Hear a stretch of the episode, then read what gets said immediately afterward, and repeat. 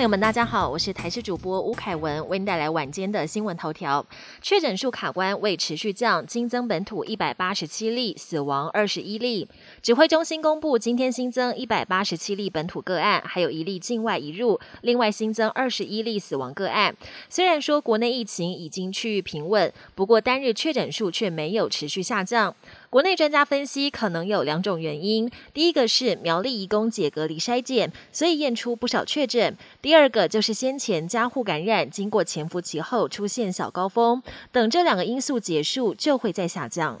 第二批莫德纳疫苗二十四万剂抵台，若数量足够，不排除让孕妇施打。又有疫苗送抵台湾，国内向原厂购买五百零五万剂莫德纳疫苗，第一批十五万剂五月二十八号到货。今天第二批二十四万剂在华航 CI 五五五六班机运送下，也在下午四点二十二分抵达桃园机场。指挥官陈时中更松口，第三批莫德纳疫苗不久后也会到。莫德纳疫苗如果存放在零下二十度环境，大约可以保存六个月。每人需施打两剂，两剂间隔二十八天以上，疫苗保护效力可以达到百分之九十四。至于会不会开放一到三类以外的对象施打，指挥中心还没拍板，但坦言如果疫苗数量足够，除了会继续开放其他类的对象，也不排除会将孕妇跟长者纳入可施打名单。去年癌症死亡人数创十二年来首次反增为减。国人一百零九年度十大死因出炉，去年的十大死因排名依旧以癌症夺冠，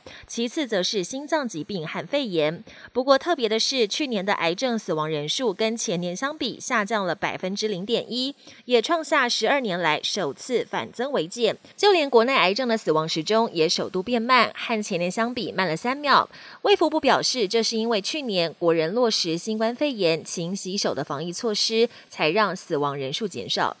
国际焦点：金正恩对美朝关系公开表态，准备好跟美国对话及对抗。北韩领导人金正恩在美国总统拜登上任后，十七号终于首度针对美朝关系表态，宣称准备要对话跟对决双管齐下。不过，北韩粮食的缺口高达一百三十万吨，面临饥荒危机。金正恩也罕见坦诚情势严峻，他可能还刻意减重，以展现与民同苦的决心。莫斯科疑似出现新变种病毒，治疗痊愈难度增。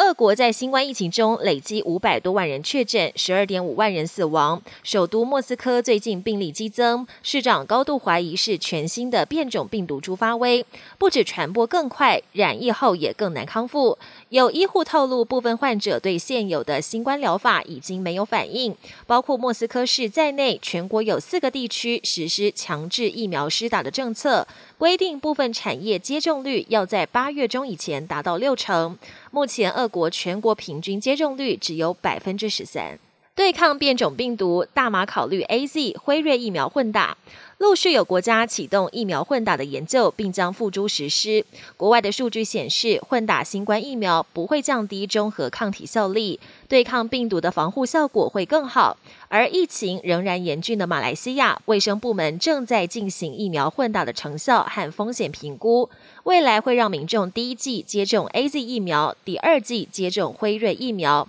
而南韩原本有七十六万人在七月份排定要接种第二剂 A Z 疫苗，因为到货时程延误，将改接种辉瑞疫苗。南韩当局也挂保证，这种混打方式安全可靠。本节新闻由台视新闻制作，感谢您的收听。更多内容请锁定台视各界新闻与台视新闻 YouTube 频道。